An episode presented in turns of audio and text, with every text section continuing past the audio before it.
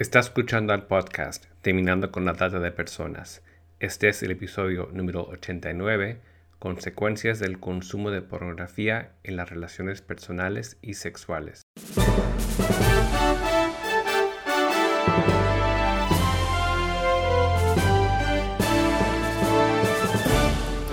Bienvenido al podcast Terminando con la Trata de Personas. Mi nombre es Gilbert Contreras. Y mi nombre es Virginia Contreras. A través de nuestros episodios, que se emitirán cada dos semanas, buscaremos empoderarlo a usted con herramientas para estudiar el asunto, ser una voz y hacer una diferencia para terminar con la trata de personas. Les damos la bienvenida a nuestro podcast, Terminando con la Trata, el cual es una iniciativa del Centro Global para la Mujer y la Justicia de la Universidad de Vanguard en California.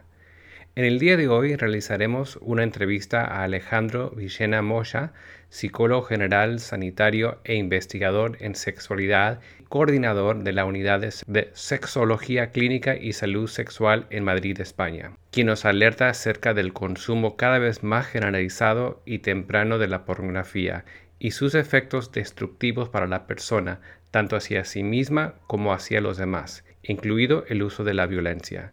Les invitamos a escucharlo.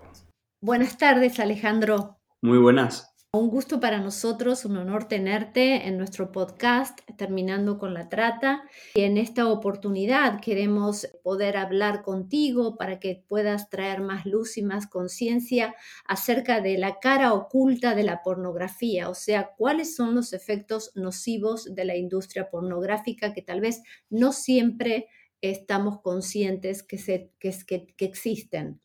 Qué interesante. Además, es curioso porque desde el ámbito de la investigación llevamos estudiando los efectos nocivos de la pornografía desde los años 70, pero es verdad que a nivel social y a nivel de divulgación y de medios de comunicación eh, ha sido muy reciente la, entrada de, los mensajes, de la información y de los artículos científicos. Por tanto, creo que podemos hablar de, de estos temas y que puede ser muy interesante poder compartir este ratito tratando de mandar un mensaje sobre los, peligros y las consecuencias del consumo de pornografía. Tal vez podemos hablar también de ciertos mitos, ¿verdad? No sé cómo quieres encarar el tema, si quieres hablar tal vez de los efectos que puede tener en el cerebro, si realmente es una adicción o no, si tú quieres eh, tal vez eh, encarar alguno de los mitos que tal vez la pornografía ayuda a tener una vida sexual más activa o más sana o más divertida. ¿Cómo te gustaría encarar esta charla? Pues si te pareces, eh, podemos empezar por el tema de la vida sexual sana ¿no? y de lo que es una sexualidad sana, que yo creo que es uno de los temas más interesantes. Y creo que esto tiene que ver mucho también con, con la, pues, la cultura actual, ¿no? porque vivimos en una cultura que al final digamos que está muy centrada en consumir experiencias constantemente, ¿no? Es una cultura que, bebe del capitalismo, que bebe del hedonismo, y esto pues también se está viendo reflejado en la sexualidad. Cuando la sexualidad es algo bueno, sano y que debería ser, eh, digamos que enriquecedor para la persona, la manera en la que hoy estamos viviendo la sexualidad en, en muchas ocasiones vemos que está muy distorsionada y podríamos pensar que con la supuesta libertad de la que se presume fácilmente socialmente a nivel sexual, pues deberíamos ya vivir una sexualidad muy plena. Pero la realidad en la consulta, eh, donde me encuentro además ahora mismo y donde hoy mismo he podido estar con personas que sufren eh, con la sexualidad, también gente joven, adolescentes, adultos, te das cuenta y tomas conciencia de que la forma en la que estamos viendo la sexualidad quizá eh, no es la mejor y quizá aquí la pornografía tiene algo que decir la sexualidad sana pues trata de, una sexualidad que no se reduzca solo al placer fisiológico o biológico, que es quizá lo único que nos muestra la pornografía. Y, además de una manera no muy exacta, exacta o ajustada a la realidad. Una sexualidad sana es una sexualidad que incluye todas las dimensiones del ser humano y donde se incluyen componentes eh, cognitivos, donde se incluye una información y una formación de calidad, donde se incluyen componentes afectivos, vinculares, de cuidado, de respeto, de cercanía, de intimidad y también pues todos los componentes que engloban a la persona. Y esto es algo que no aparece en la pornografía. La pornografía al final lo que nos muestra es una visión eh, muy objetificada de, de, las personas, una visión muy superficial, una relación sexual basada en la obtención del placer eh, a toda costa y como único fin, lo cual es peligroso porque eso hace que dejemos a los seres humanos detrás. Por tanto, en lugar de centrarnos en conectar con la persona o con el ser humano con el que queramos tener un encuentro íntimo, pensamos únicamente en el placer. Y esto es lo que, lo que aparece en la pornografía. Esto va alterando la visión y la narrativa que las personas que consumen pornografía con mayor frecuencia, y cuanto mayor es la frecuencia, mayor la influencia, va alterando y distorsionando esa visión que tienen sobre lo que es la sexualidad. Y todo esto tenemos varios estudios que apoyan cómo a un mayor consumo de pornografía, mayor desarrollo de unas expectativas irreales sobre el sexo, mayor niveles de objetificación normalmente del varón hacia la mujer, mayores mitos sobre lo que implica ser hombre y lo que significa ser mujer. También se ha correlacionado el uso de pornografía con la agresividad, tanto física como verbal, porque la gran mayoría de los vídeos de la pornografía más mainstream incluye contenido de tipo muy agresivo y violento. De hecho, hace poco salió un estudio donde se podía observar el tipo de contenido que veían y visualizaban en la pornografía los universitarios. Y había una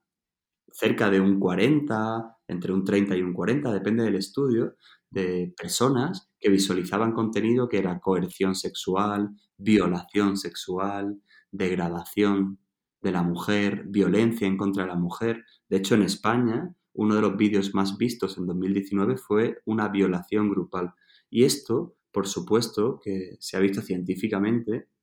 cómo afecta a esa visión que tenemos sobre hombres y mujeres, a esa visión reduccionistas que tenemos sobre la sexualidad y por supuesto que eso se aleja de lo que sería una sexualidad sana y plena, ¿no? Y creo que ese es uno de los primeros mensajes interesantes a mandar sobre todo esto. Recuerdo hace muchos años haber eh, leído algunas entrevistas y algunos estudios de criminología eh, respecto a algunos violadores o personas que realmente han participado de de delitos contra la integridad sexual y en el trasfondo siempre estaba como constante el que eran consumidores de pornografía. Sí, em, sí que es cierto que para entender quién es un agresor sexual o un violador hay que tener en cuenta otras características de personalidad y otros rasgos psicopatológicos, su historia vital, el estilo de apego, pero es verdad que la pornografía digamos que en cierta medida es una variable que potencia la agresividad, que potencia la violencia, que potencia la agresión, porque en cierta medida manda un mensaje en el que parece que sea algo valioso, bueno o deseable el agredir a las personas dentro del ámbito sexual, el comportarse de manera violenta, el que el hombre sea dominante y agresivo, parece que se asocia a algo heroico, por tanto, digamos que la pornografía banaliza, legitima y normaliza los niveles de violencia. Y claro, sobre todo para los adolescentes y la gente joven que no tiene un modelo de educación sexual, que no, que no ha tenido una relación sexual todavía, pueden pensar e incorporar que es deseable y que lo normal es que a mí o a mi pareja le guste eso. De hecho, hace poco ha salido un estudio realmente interesante y alarmante en el que se ve que cuanto mayor es el consumo de pornografía, mayor dificultad tiene una mujer para darse cuenta de cuando está sufriendo una violación. Es decir, hay mayores índices de victimización sexual cuanto mayor es el consumo de pornografía. Porque como yo me he acostumbrado a entender la sexualidad desde ese paradigma, desde ese modo de relación, cuando voy a tener una relación sexual real, me cuesta distinguir o poner un límite o saber decir que no porque puedo creer que eso es lo normal y a lo mejor por presión de la, de la otra persona o por una baja autoestima, pues eso me incapacita para decir que no o para eh, poner un límite en esa relación sexual. Qué tremendo que es entonces eh, y qué riesgoso que es educarse en la sexualidad solamente en base a la pornografía. Y quería llevar esto eh, a, la realidad de cuánto ha aumentado, ¿verdad?, en tiempos de pandemia el, el uso de pornografía, ¿verdad? Completamente, Virginia. De hecho, en España, en el primer confinamiento, el primer fin de semana que hubo confinamiento, aumentó un 64% sobre lo que ya se consumía, que eran millones de visitas. Es decir, una barbaridad. Y un estudio que ha salido también recientemente dice que a nivel internacional, debido a la pandemia, también ha aumentado en un 11% las visualizaciones totales de pornografía en el mundo. Y claro, la industria de la pornografía, como buena industria y empresa que es, se ha aprovechado de la pandemia para poner contenido premium de forma gratuita, para hacer campañas de publicidad y esto hace que cada vez tenga más impacto y que sea más accesible y sobre todo a gente cada vez más joven, porque como ahora pasa mucho tiempo con la teleescuela, eh, los padres con el teletrabajo y, y, hay un acceso más fácil aún a la tecnología, si, yo, si ya lo había en 2020, ¿no? pues esto ha potenciado y ha acelerado también de forma masiva el, el consumo de pornografía aumentando el riesgo de desarrollar un uso problemático de pornografía, de desarrollar consecuencias negativas en la vida sexual y de pues, generar un concepto de sexualidad que se aleja de lo que es saludable.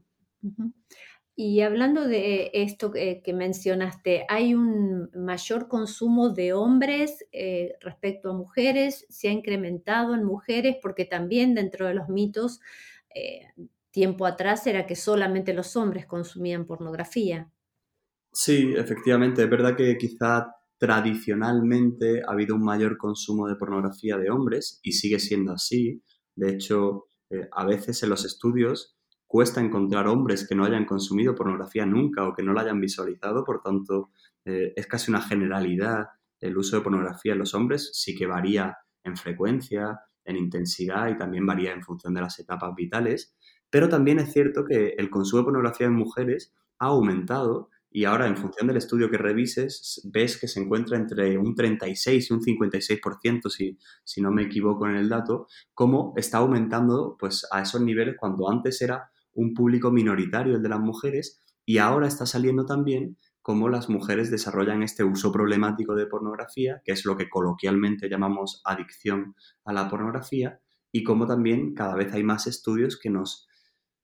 muestran los efectos perjudiciales que puede tener en la mujer, como por ejemplo en la percepción sobre su propio cuerpo, en que afecte de forma negativa su autoestima sexual, en que crean que deben comportarse como las actrices para gustar a sus parejas, en que incluso haya llevado a algunas chicas a operarse de sus genitales para parecerse actrices pornográficas, lo cual es bastante grave, incluso algunas menores de edad, y cómo al final va desarrollando toda, toda una narrativa del sexo, todas unas expectativas que son irreales y que luego se pueden traducir en insatisfacción. ¿no? Y ha bajado también la edad, ¿verdad?, de consumo Sí, de hecho, em, bueno, se encontraba más o menos entre los 11 años y, cada vez vemos estudios más recientes que ven cómo la edad de, acceso se, va adelantando y cómo incluso hay un 10% de, de bueno, preadolescentes que acceden incluso a los 8 años. Una edad a la que sin duda alguna no están preparados para digerir todo este contenido, que su cerebro está en maduración, que ni siquiera han tenido un despertar sexual propio del adolescente, quizá más de 12 o 13, pero ya una edad en la que ver todo este tipo de contenido en Internet es muy invasivo, les, les carga de culpa, de vergüenza, de desconcierto, de sorpresa, y digamos que su primer contacto con la sexualidad al final está,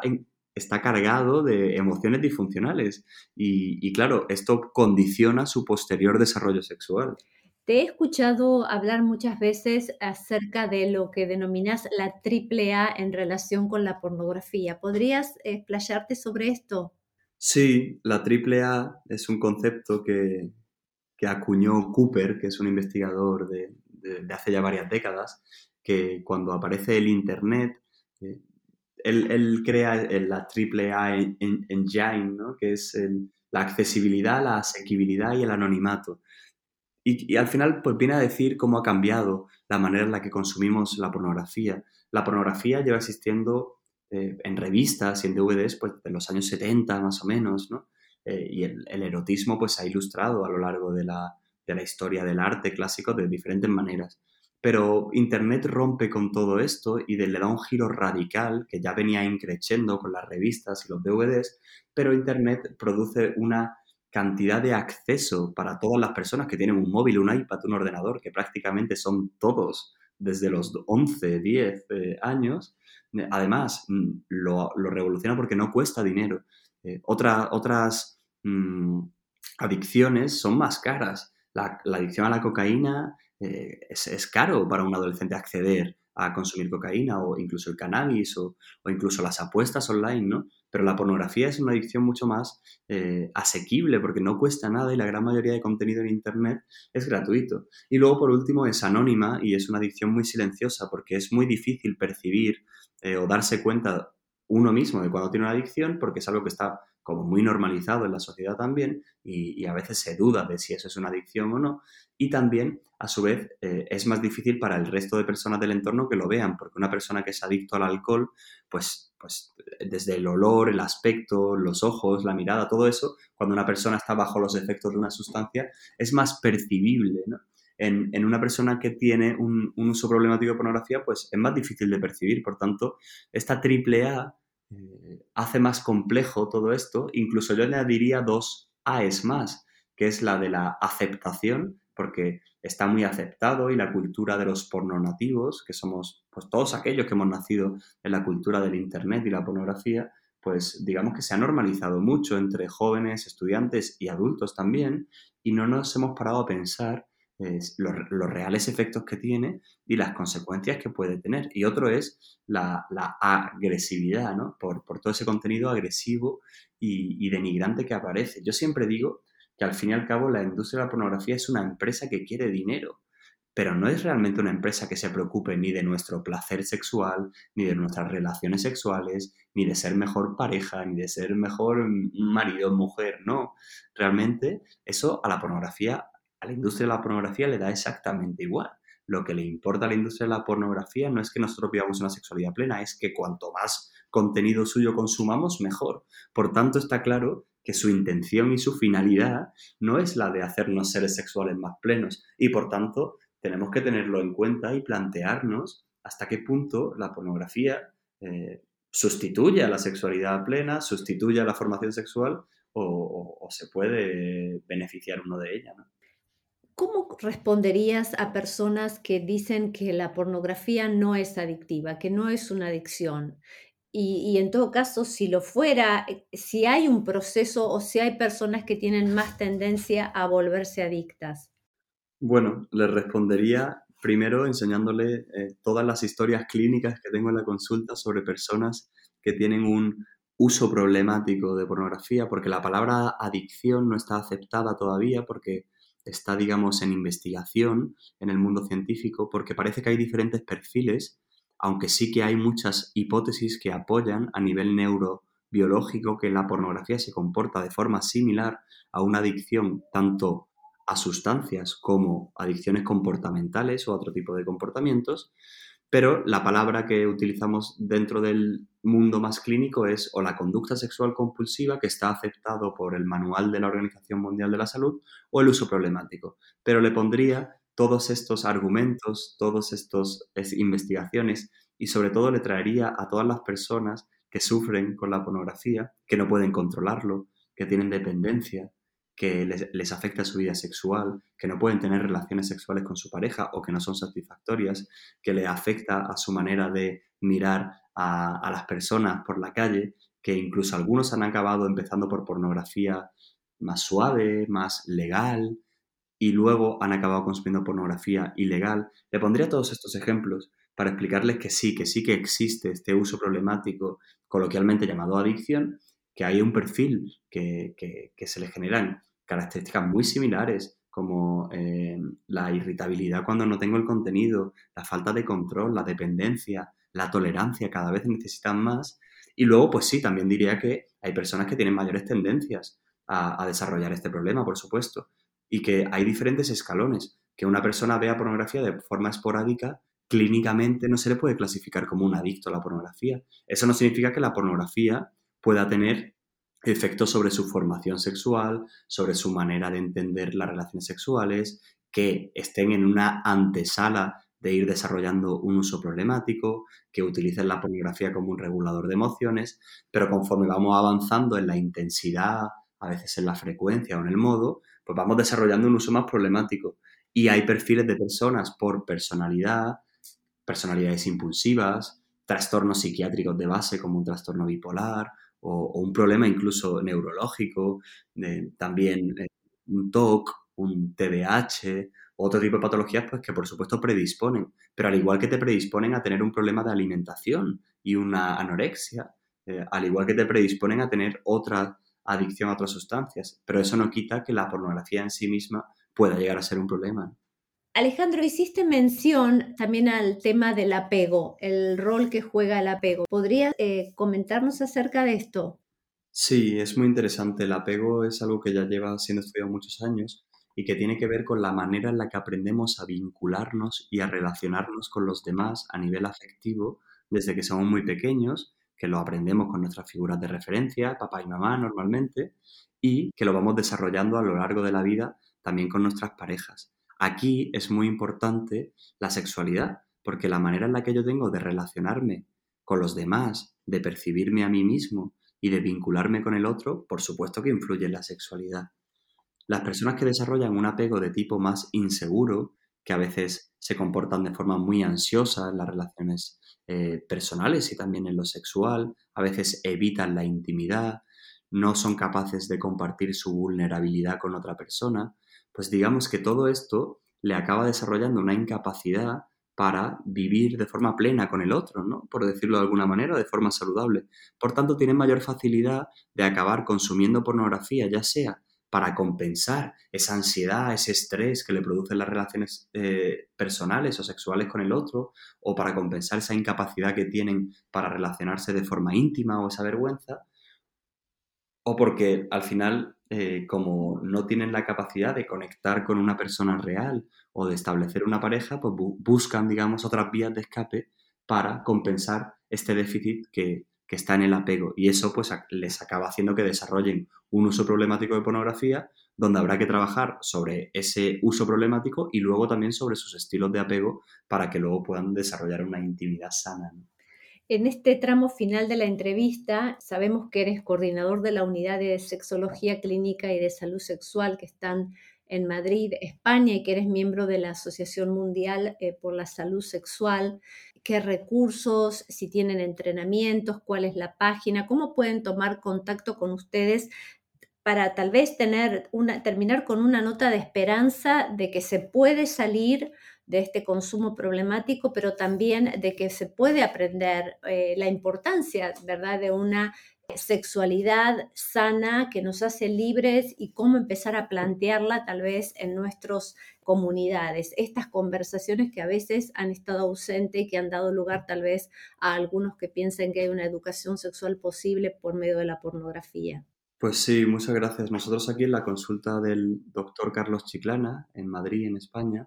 pues ya llevamos trabajando pues más de unos 10 años sobre este tema de lo que es eh, la conducta sexual compulsiva, el problema del uso de la pornografía.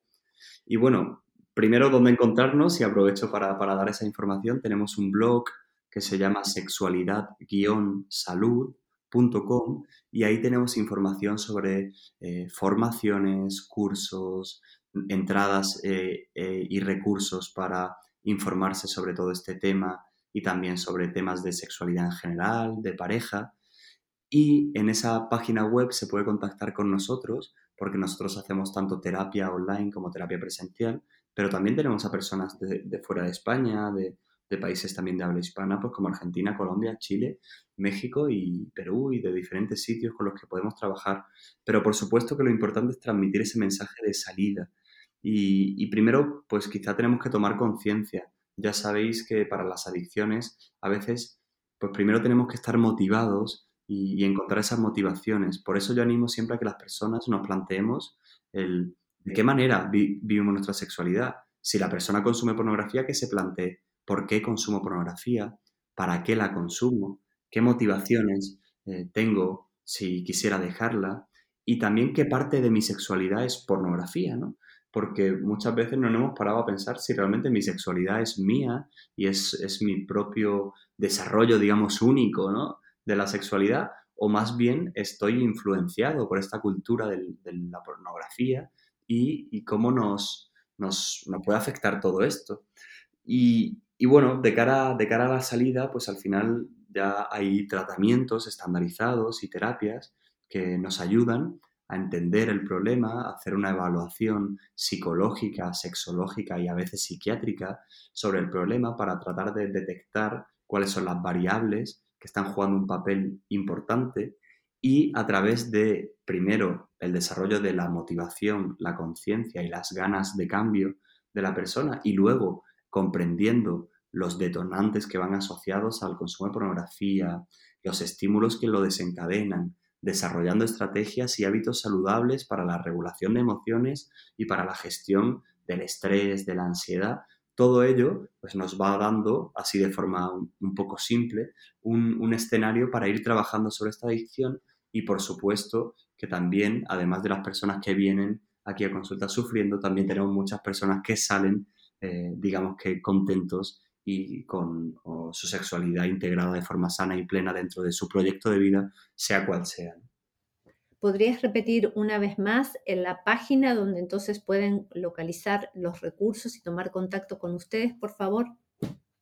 Sí, nos pueden encontrar en www.sexualidad-mediosalud.com. También tenemos un Instagram que es Sexualidad Salud, que nos podéis encontrar y, yo estoy al cargo del Instagram y nos podéis contactar por ahí. Muchísimas gracias Alejandro por esta entrevista tan rica y por todos los conceptos que realmente han sido de mucha claridad para los oyentes. Pues nada, muchísimas gracias a vosotros por vuestra iniciativa. Os deseo, os deseo lo mejor en este proyecto que es tan interesante y muchas gracias por la invitación, por supuesto.